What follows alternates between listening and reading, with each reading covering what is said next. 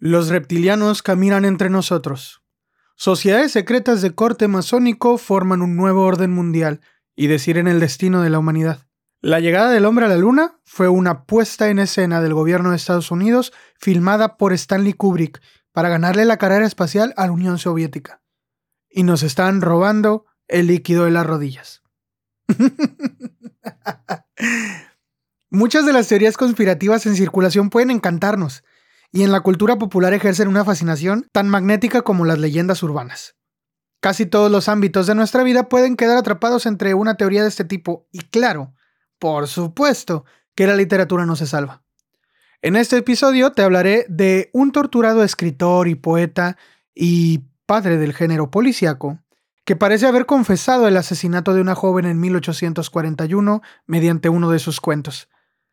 Te amaré de cómo el dramaturgo más famoso del mundo no escribió ninguna de sus obras y posiblemente nunca existió.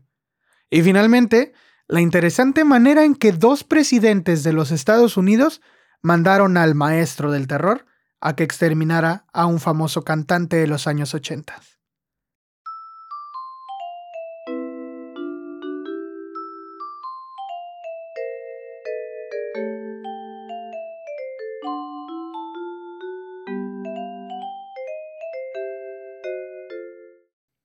Hola, te doy la bienvenida a donde sea y cuando sea que estés escuchando esto.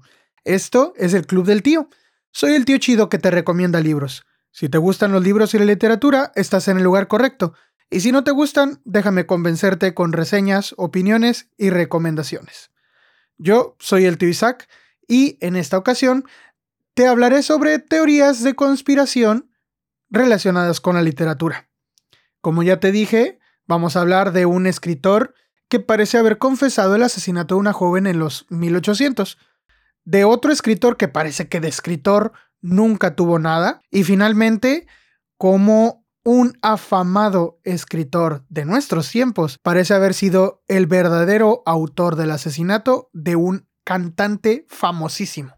Quiero dejar bien claro, antes de comenzar, que ninguna de esta información que voy a dar significa que yo esté afirmando que tal o cual cosa ocurrió, solamente estoy exponiendo los hechos de la manera en que las encontré en Internet. Ninguna de esas teorías tiene por qué ser tomada como verdadera, simplemente cada quien pues puede pensar lo que se le pegue la gana.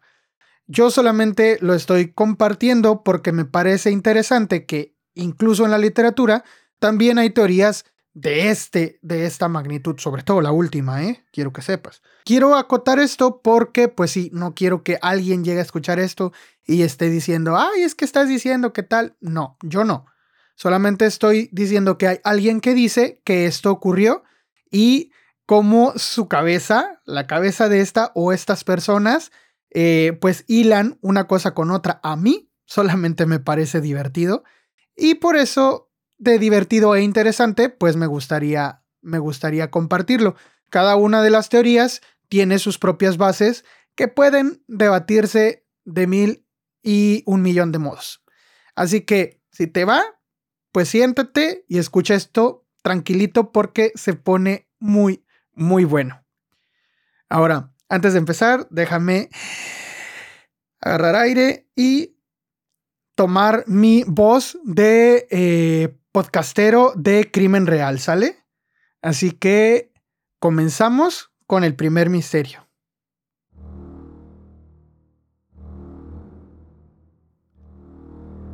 Un día caluroso de julio de 1841, el cuerpo de una mujer llamada Mary Rogers apareció sin vida, ahogado en el río Hudson, en Nueva York. Sus manos estaban atadas a la espalda y tras el examen forense se determinó que había sido violada y estrangulada. Muchas voces se han alzado apuntando a este escritor como el posible autor de los hechos.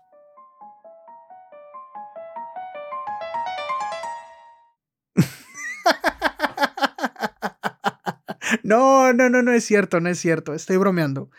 Eh, no sé si a ti te pase que escuches podcast de crimen real, de estos podcasts True Crime, a mí me choca, me, me, repatea, me cae tan mal que usen ese tipo de voz para estar narrando los hechos. porque esta voz me desespera, me duerme, me aburre y me hace querer cerrar el podcast. en serio, yo no sé qué manía de la gente de querer sonar como si fuera locutor todo el tiempo. Yo entiendo que, por ejemplo, incluso yo lo hago, ¿no? Un poquito cuando leo mi introducción. Pero, o sea, llevarte a ti así todo un capítulo, no. Bueno, ya, regresamos a la normalidad y te comento que vamos a hablar del primer, de la primera teoría. ¿Fue Edgar Allan Poe un asesino confeso? Ah, agárrate. Resulta que en 1841 encontraron el cuerpo de una mujer que se llamaba Mary Rogers en el río Hudson. Ese, ella se había ahogado. Bueno, el río Hudson está en Nueva York, ya lo había leído. Eh, ella se había ahogado allí y resulta que sus manos estaban atadas a su espalda y después de que le hicieron los exámenes forenses resultó que la habían violado y luego la habían estrangulado y pues la dejaron ahí botada. El chiste es que muchos han llegado a apuntar a Edgar Allan Poe como el posible autor material de este, de este asesinato. Y se debe sobre todo a que Edgar Allan Poe escribió al respecto. bueno, primero hablemos un poco de Mary Rogers. Ella era una joven muy hermosa que nació en Connecticut, pero a los 17 años perdió a su papá en una explosión de un barco de vapor. Así que, pues, como que tuvo que buscar, ¿no? El modo de sobrevivir ella, ella con familiares o así. Supongo que debido a esto terminó yendo a vivir a Nueva York. Eh, también entre sus ires y venires se dice que terminó trabajando en espectáculos de Broadway eh, y te le conocieron algunos romances con empresarios y artistas. Te repito, ella era llamativamente hermosa. De hecho, si tú buscas fotos de Mary Rogers, Mary Rogers, con G, eh, la puedes buscar así en internet, puedes encontrar la, información y puedes encontrar la foto de ella. La verdad es que se veía muy, muy guapa. Entonces, en sus últimos tiempos, en donde trabajó, fue en una famosa tabaquería cuyo dueño, según dice la información que yo conseguí, Repito, no estoy diciendo que todo esto sean datos. Mira, nada de esto son datos confirmados. Si quieres un podcast serio, ve a un podcast a donde les paguen por hacerlo, ¿sí? Ok.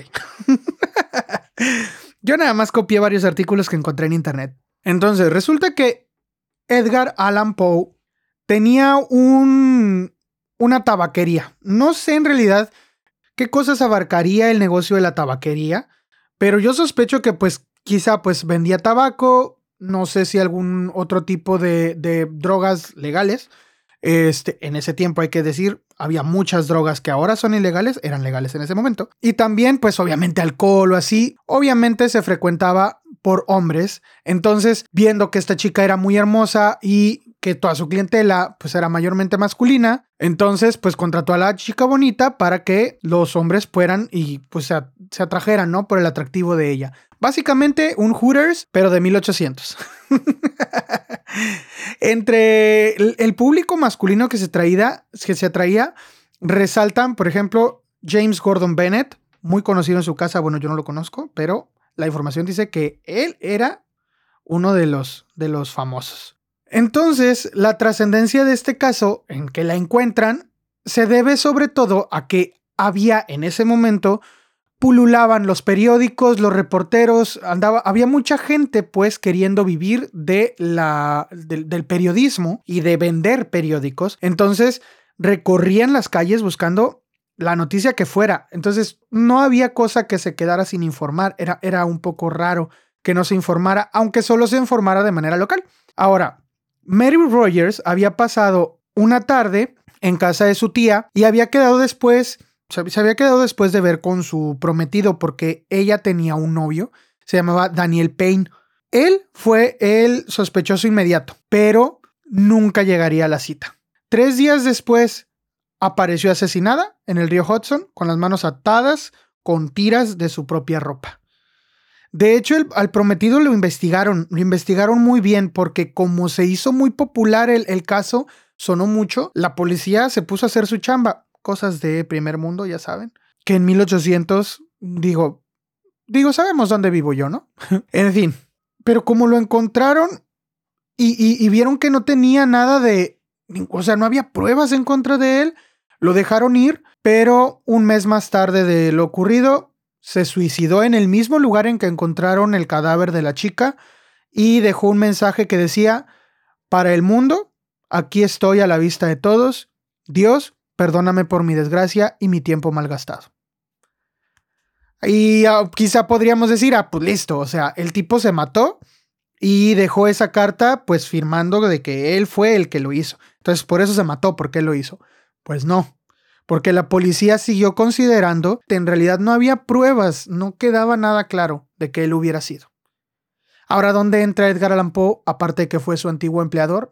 Bueno, dicen las malas lenguas, dicen las malas lenguas, que Edgar Allan Poe pudo haber sido uno de sus amantes. Y la cuestión es que un rato después de que ocurrió el asesinato y de que no fue resuelto, Poe publicó en la revista femenina Snowden's Lady Companion un relato que se titula El misterio de Mary Roget o Mary Roget, algo así.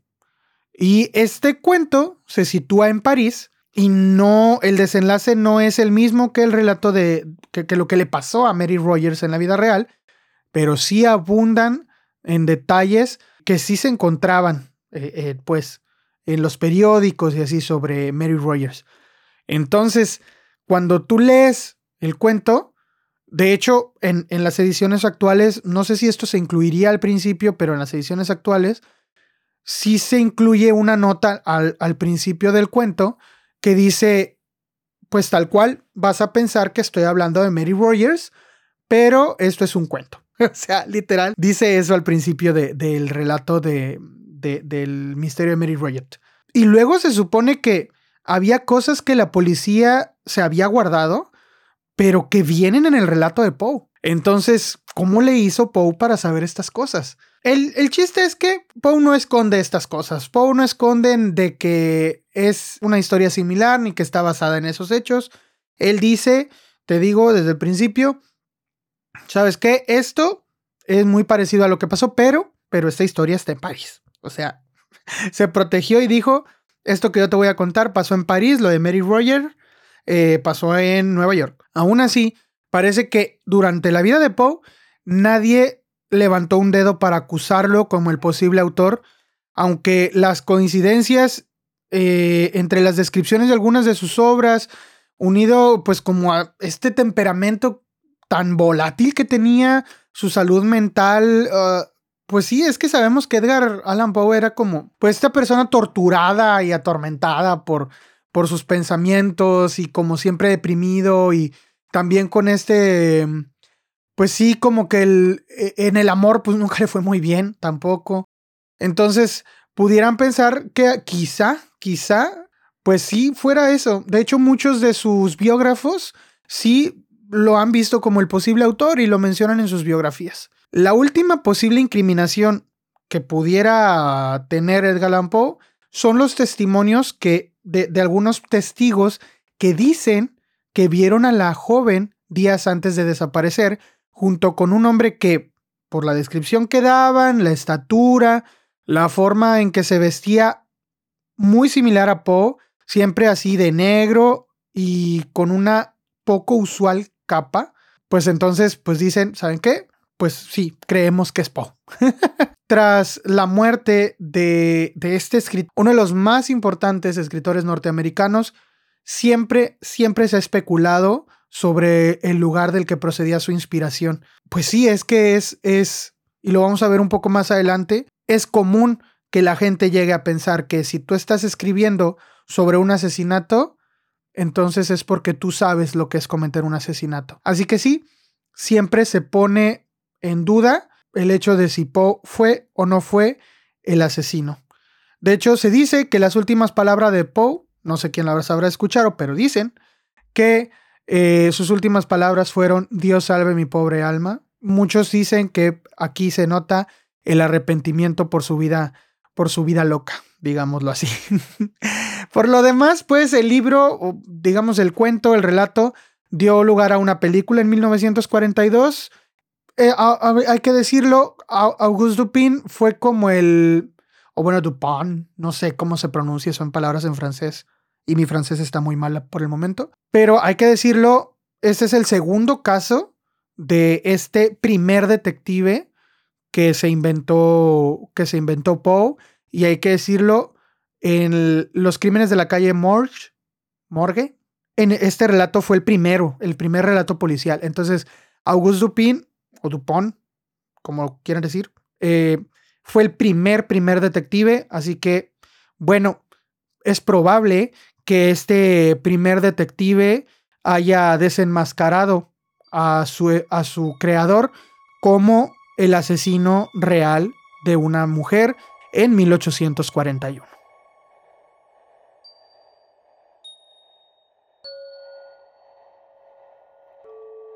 Y pasemos al siguiente, a la siguiente teoría conspirativa. Esta teoría sí tiene un poco más de carnita. Y se debe a que en realidad sí ha sido muy investigada. Según lo que encontré, sí ha sido muy, muy investigada. Y sí tiene como algunas personas, o sea, sí hay académicos, pues, eh, investigando acerca de esto. Y se trata de el dramaturgo más famoso, es decir, Shakespeare. ¿Era un fraude? Según nos dice la Enciclopedia Británica, Shakespeare es reconocido como el más grande escritor de todos los tiempos, es una figura única en la historia de la literatura y efectivamente, sí ha trascendido fronteras, o sea, no hay nadie en el mundo que no haya escuchado o visto sin saber algo que venga de Shakespeare. De hecho, pues sí, siempre es como, ah, eso ya lo hizo Shakespeare. Sí, sí, o sea, fue fue un grande y dejó una vara, dejó la vara muy alta. Pero, pero, hay cosas que se han discutido sobre Shakespeare. Por ejemplo, se ha discutido sobre su sexualidad o su religión, pero pues eso no nos importa, ¿no? No nos importa tanto como la autoría de sus obras. ¿Por qué? Bueno, las dudas comenzaron desde que murió en 1616. Y quizá todo se deba en parte a que los datos que se disponen sobre él son muy, muy pocos y contrastan tremendamente con la producción de su obra. Por ejemplo, sabemos que fue un niño pobre y que no tuvo muchos estudios, pero que con el tiempo logró trabajar en una compañía teatral, que poseía dos teatros y, una influencia social pues grande. Hay que recordar que en el momento, pues el teatro, aparte de la literatura, pues era lo único que había como para entretenerse, ¿no? Era, era lo que había para, para que las personas pues tuvieran, sí, ¿no? Es como ir nosotros al cine. Y al parecer, pues trabajando en esta compañía, pudo hacer una, una fortuna considerable.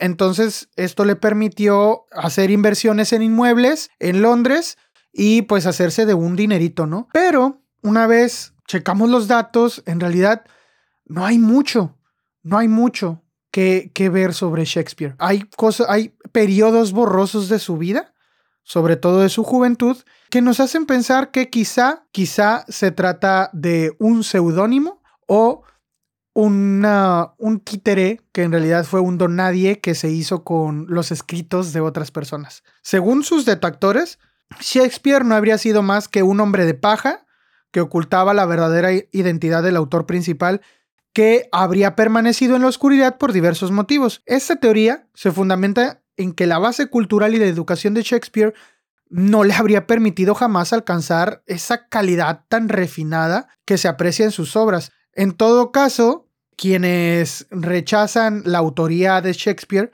se hacen llamar anti-stanfordianos, se alinean a la postura de que Shakespeare fue solo un autor afamado que se apropió de la obra de otro y hay para ellos dos candidatos, bueno, de hecho hay varios, pero hay dos candidatos que parecen ser los más prometedores para ser el verdadero Shakespeare detrás del nombre. El primero de ellos es un hombre llamado Edward de Vere, o de Vere, no sé.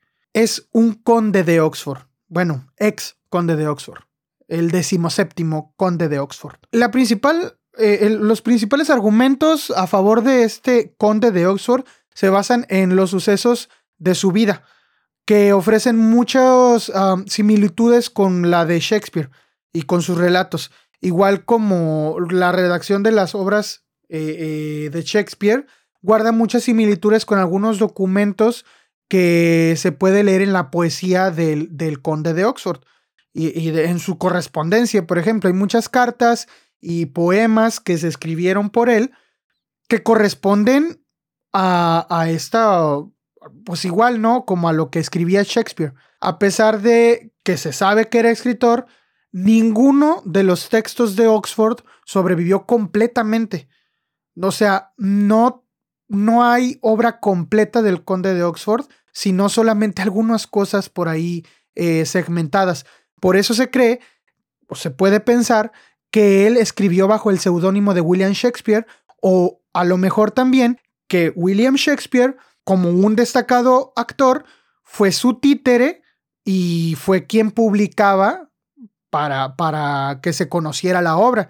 Porque el conde, pues, él pues no necesitaba dinero, era un conde, recibía de la corona inglesa una mesada por, por mes o por año, no sé recibía un dinero, entonces pues no le importaba mucho que, que pues hacerse famoso o rico, porque pues ya era rico.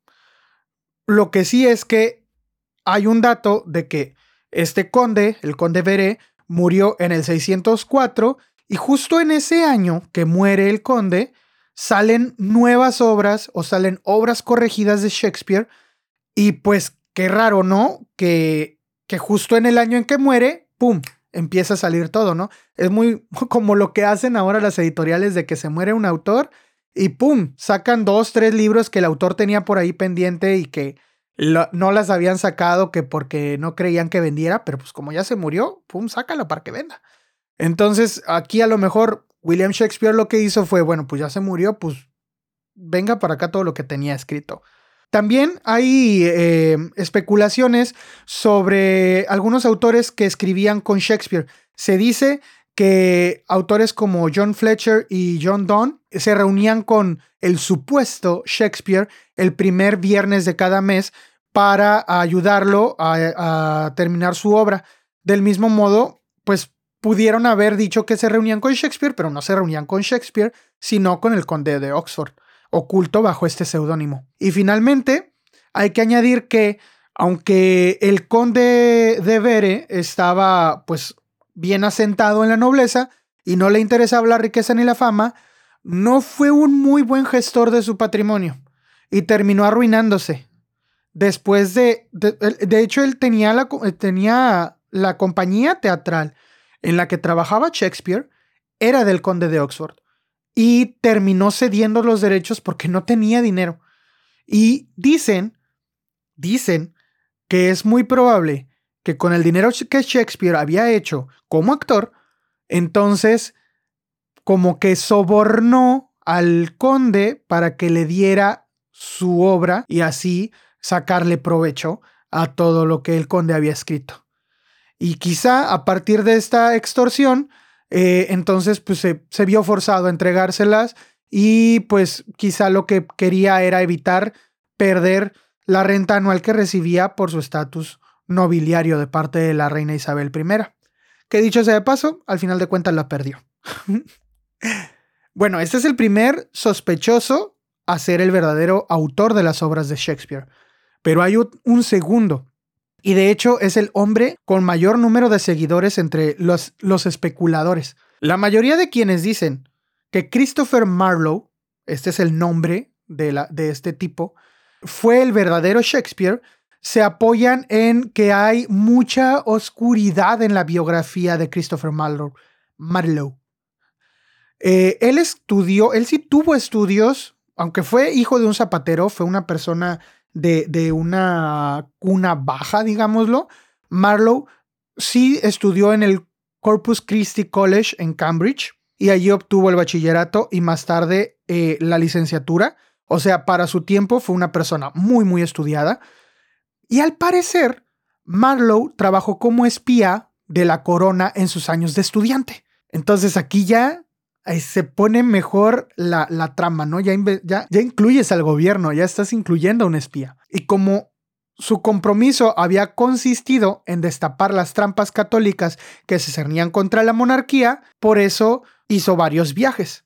Después de esos viajes y de terminar su servicio, vivió en Londres, donde trabajó en la compañía de teatro del conde de Nottingham y frecuentaba muchos grupos de librepensadores, como el llamado Escuela de Noche, integrado por matemáticos, filósofos y alquimistas. Y el caso es que uno de esos eh, es librepensadores era un escritor llamado Thomas Keith. El asunto es que Thomas Keith lo detuvieron, lo acusaron por la difusión de algunos pasquines contrarios a la monarquía. Cuando lo detienen, lo someten a tortura y dice, ¿saben que yo no fui? Yo no hice nada de esto, el que lo hizo fue Marlowe. Entonces dicen, no, pues ¿saben qué? Pues vamos contra Marlowe. Entonces, el, el que hace este informe, se llama Richard Vines, presenta al Consejo Privado de la Reina una acusación contra Marlowe, no solo de blasfemia, sino también de ateísmo y de homosexualidad. Imagínense lo terrible que era para alguien que no solamente lo acusaran de blasfemia, sino de ateísmo y de homosexualidad en ese tiempo. Bueno, pues aquí es donde comienza su relación con Shakespeare. En realidad no se sabe si la reina Isabel quiso proteger a Marlowe porque ya le había servido durante un tiempo o solo quiso quitárselo de en medio. Lo más probable es que pues todas estas acusaciones eran infundadas por sus enemigos, pero pues Marlowe al final de cuentas, ¿cómo iban a dejar a un ateo blasfemo homosexual libre, no? Entonces se sabe que era, que, que Marlowe era como el protegido de un personaje muy importante que le aconsejó fingir su muerte. Por eso, el 30 de mayo de 1593, se dice que estaba reunido con dos compañeros y entonces empezaron a pelear por quién pagaba la cuenta, Marlowe saca su cuchillo y termina cayéndose y se clava su propia daga en el, en el ojo. Y el filo le atraviesa el cerebro y se muere. Dicen que esto en realidad no pasó y solamente eh, lo que ocurrió es que hizo su escapada fingiendo su muerte. Y resulta muy curioso que Shakespeare empieza a acumular fama en el momento en que se fecha la muerte de Marlowe, es decir, eh, en, el, en mayo de 1593 o en el año de 1593 es cuando Shakespeare empieza como a hacerse de cierto renombre, especialmente pues se parece mucho la obra de Shakespeare a la obra de Marlowe. Y, y bueno, parece ser que o Marlowe le pasó su obra a Shakespeare o en realidad estaba usando el seudónimo. Y pues sí, Quizá estaba usando el seudónimo de William Shakespeare para ocultarse o quizá le pasó su obra a un actor famoso.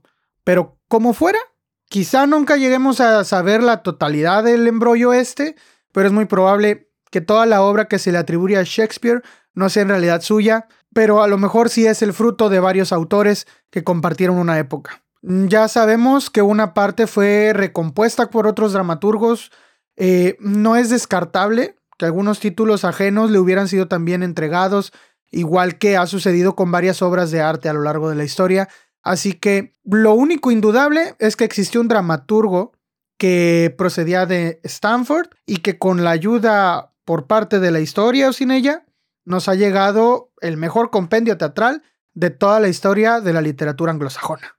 Toda la información que acabo de decir aquí, la puedes encontrar en el sitio de... Esto es curioso, porque aquí sí puedo decir que esto viene de alguien de alguien. como te mencionaba, esta información como que sí tiene pues estudiosos detrás. El doctor Gabriel Roseló Calafel es doctor en historia por la Universidad de las Islas Baleares. Tiene un blog, se llama Gabriel Rosel Blog en WordPress y en el año de 2017 publicó el artículo ¿Quién escribió las obras de Shakespeare? Es un artículo muchísimo más extenso que lo que te acabo de decir, por si se podía más. y sí, puedes encontrar allí más información sobre todo esto y si algo no te quedó claro, puedes revisarlo allí. Entonces, ¿tú qué crees? ¿Habrá sido Shakespeare un hombre real? ¿Habrá sido un seudónimo? ¿Habrá sido un títere? ¿Qué habrá pasado con Shakespeare?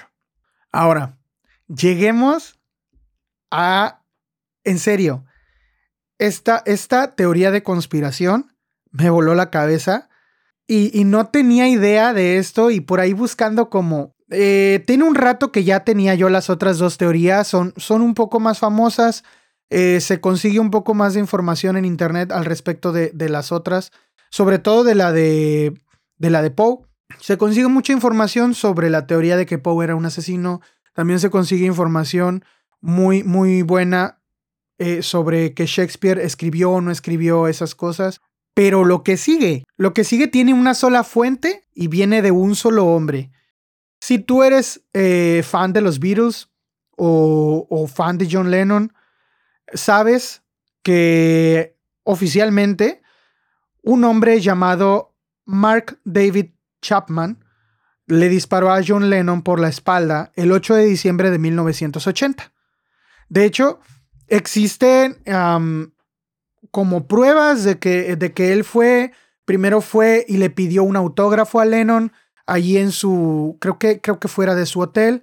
El asunto es que parece ser que este tipo se quedó allí en el hotel y pues cuando Lennon regresó, porque Lennon iba saliendo, cuando Lennon regresa, le dispara por la espalda y lo mata.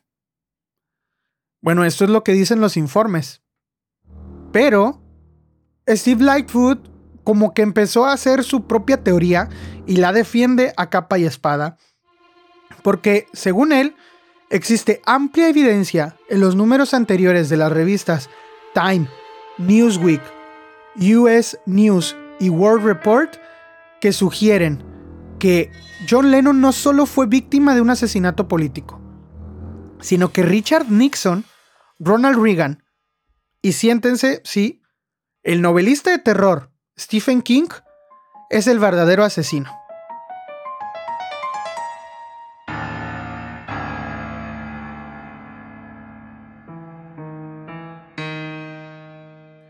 Ya era un hecho conocido que Nixon intentó deportar a John Lennon en los años 70. Eh, el activismo por la paz de John Lennon, su atractivo mundial, quizá sin precedentes, convirtieron a John en un objetivo. En su libro Inside the Real War, el presidente Ronald Reagan explica que los amantes de la moda y las estrellas del rock y la gente guapa de Nueva York dicen que la guerra es mala y la paz es buena, pues debe eliminarse del escenario del debate público por cualquier medio. Se necesita un matamoscas. Palabras del señor Reagan. La evidencia específicamente son los titulares en negrita de las revistas Time, Newsweek y US News y del World Report, que se imprimieron poco antes, durante y después de la noche del 8 de diciembre de 1980. Hay muchos titulares sugestivos, dice este tipo, son códigos gubernamentales y se leen como humor negro. Por ejemplo, en agosto de 1980, la revista Time ponía en algunos de sus titulares, pensando en John Lennon. Johnny viene marchando a casa. Beso, beso, bank, bank. Ay, ay el trabajo que Richard Nixon realmente quería. Aplastar a la oposición. Estados Unidos necesita un poeta laureado. Tal vez prestar atención a esas sutiles señales. Eso decía el Time. Ahora, el Newsweek decía lo siguiente. Gente desordenada. Asesinato en el MIT por un asesino fantasma. Pecados. El asesino a sueldo ataca de nuevo. Arrancar. Vestido para matar. Historias de terror. Estos códigos incluyen, según dice Steve, el rostro del asesino y la verdadera identidad impresos tres o dos meses antes de que el crimen se llevara a cabo, con frases como por ejemplo, un gran encendedor Sipo y los peligros de la piroquinesis. Un encendedor Sipo son de estos encendedores cuadrados como muy clásicos y luego la frase los peligros de la piroquinesis, que hay, que hay que decirlo, es una palabra que se le atribuye al mismo Stephen King en la novela Ojos de Fuegos, que precisamente fue lanzada en agosto de 1980. Tres semanas antes del asesinato, un tal Mark Chapman escribe una carta publicada en las notas para el editor donde dice estar armado, ser un peón esperando ser trasladado a una casilla hostil por la mano gigante de Ronald Reagan. Y en el mismo número de la revista, convenientemente a un lado del mensaje anterior, el firmante es un tal David King. En fin, Stephen King ha escrito sobre el acontecimiento desde cinco años antes de que se cometiera el crimen. Por ejemplo, en Salem's Lot describe cómo dispararle a un hombre en los homóplatos, acechar a un político con un arma en la zona muerta, siendo Johnny el protagonista, e incluso escribe sobre el tipo que mató a John Lennon en, parece ser, tres libros. Y luego, además de todo eso, en 1983, la revista Playboy le hizo una entrevista y prácticamente confiesa que él es un asesino. Fíjense bien lo que dice. Le pregunta el, el reportero de Playboy, ¿qué tan lejos llegarías para lograr el efecto deseado?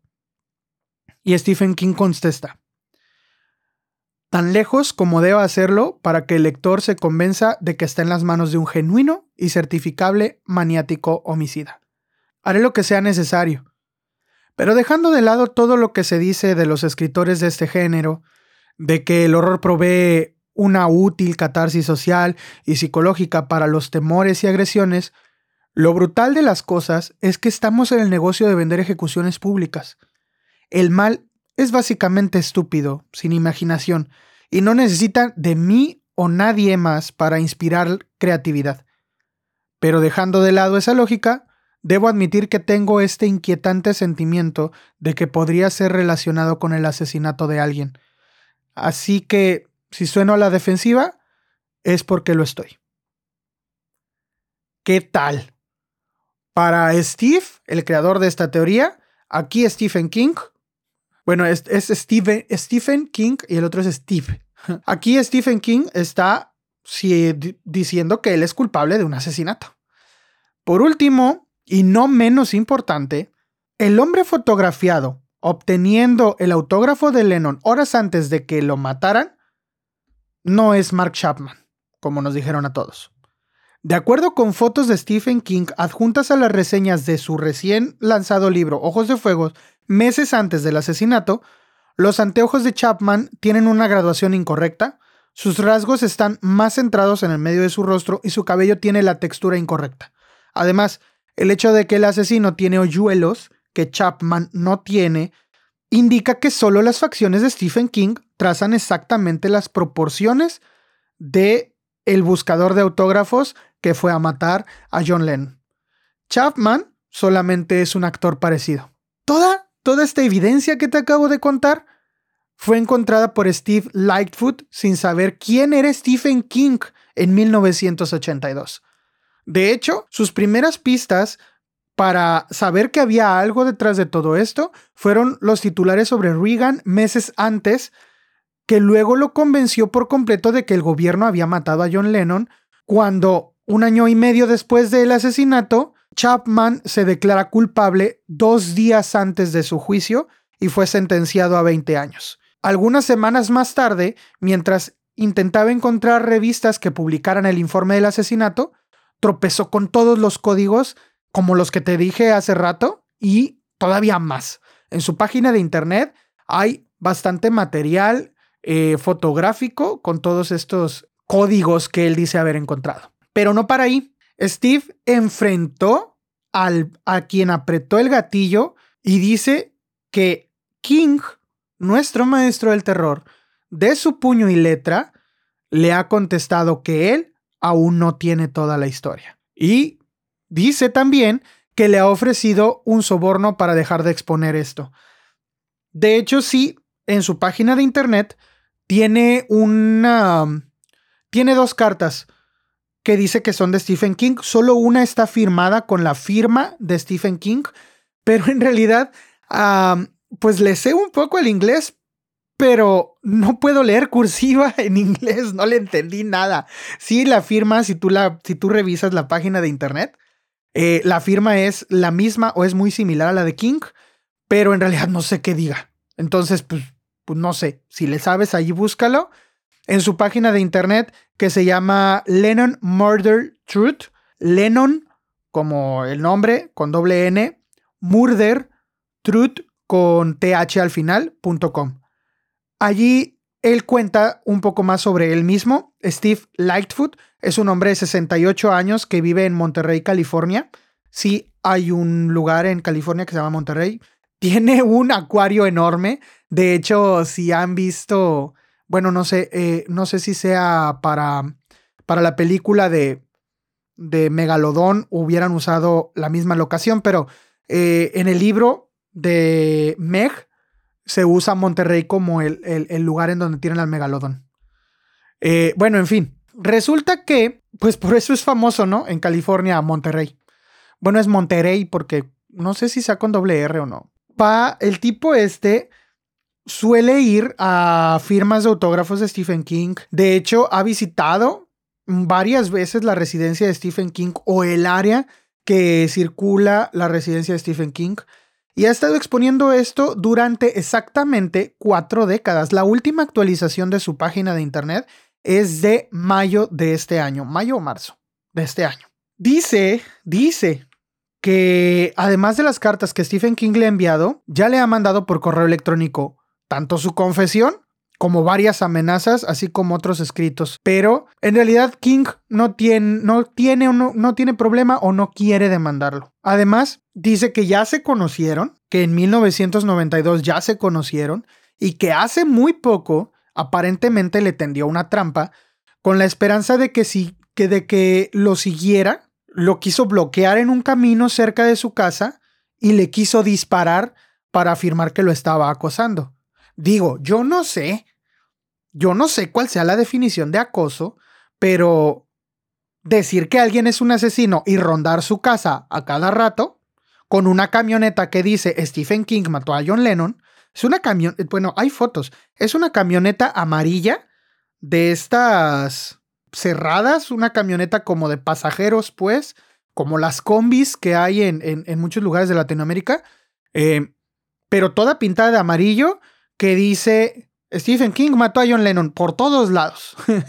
y trae la página, la página de internet lennonmurdertruth.com. El asunto es que pues, yo no sé si eso, si eso no sea acoso, no sé, no sé qué piensa Steve Lockfoot, que, que, eso no es acoso, pero bueno, dice que King ya hasta lo quiso, lo quiso matar con una pistola.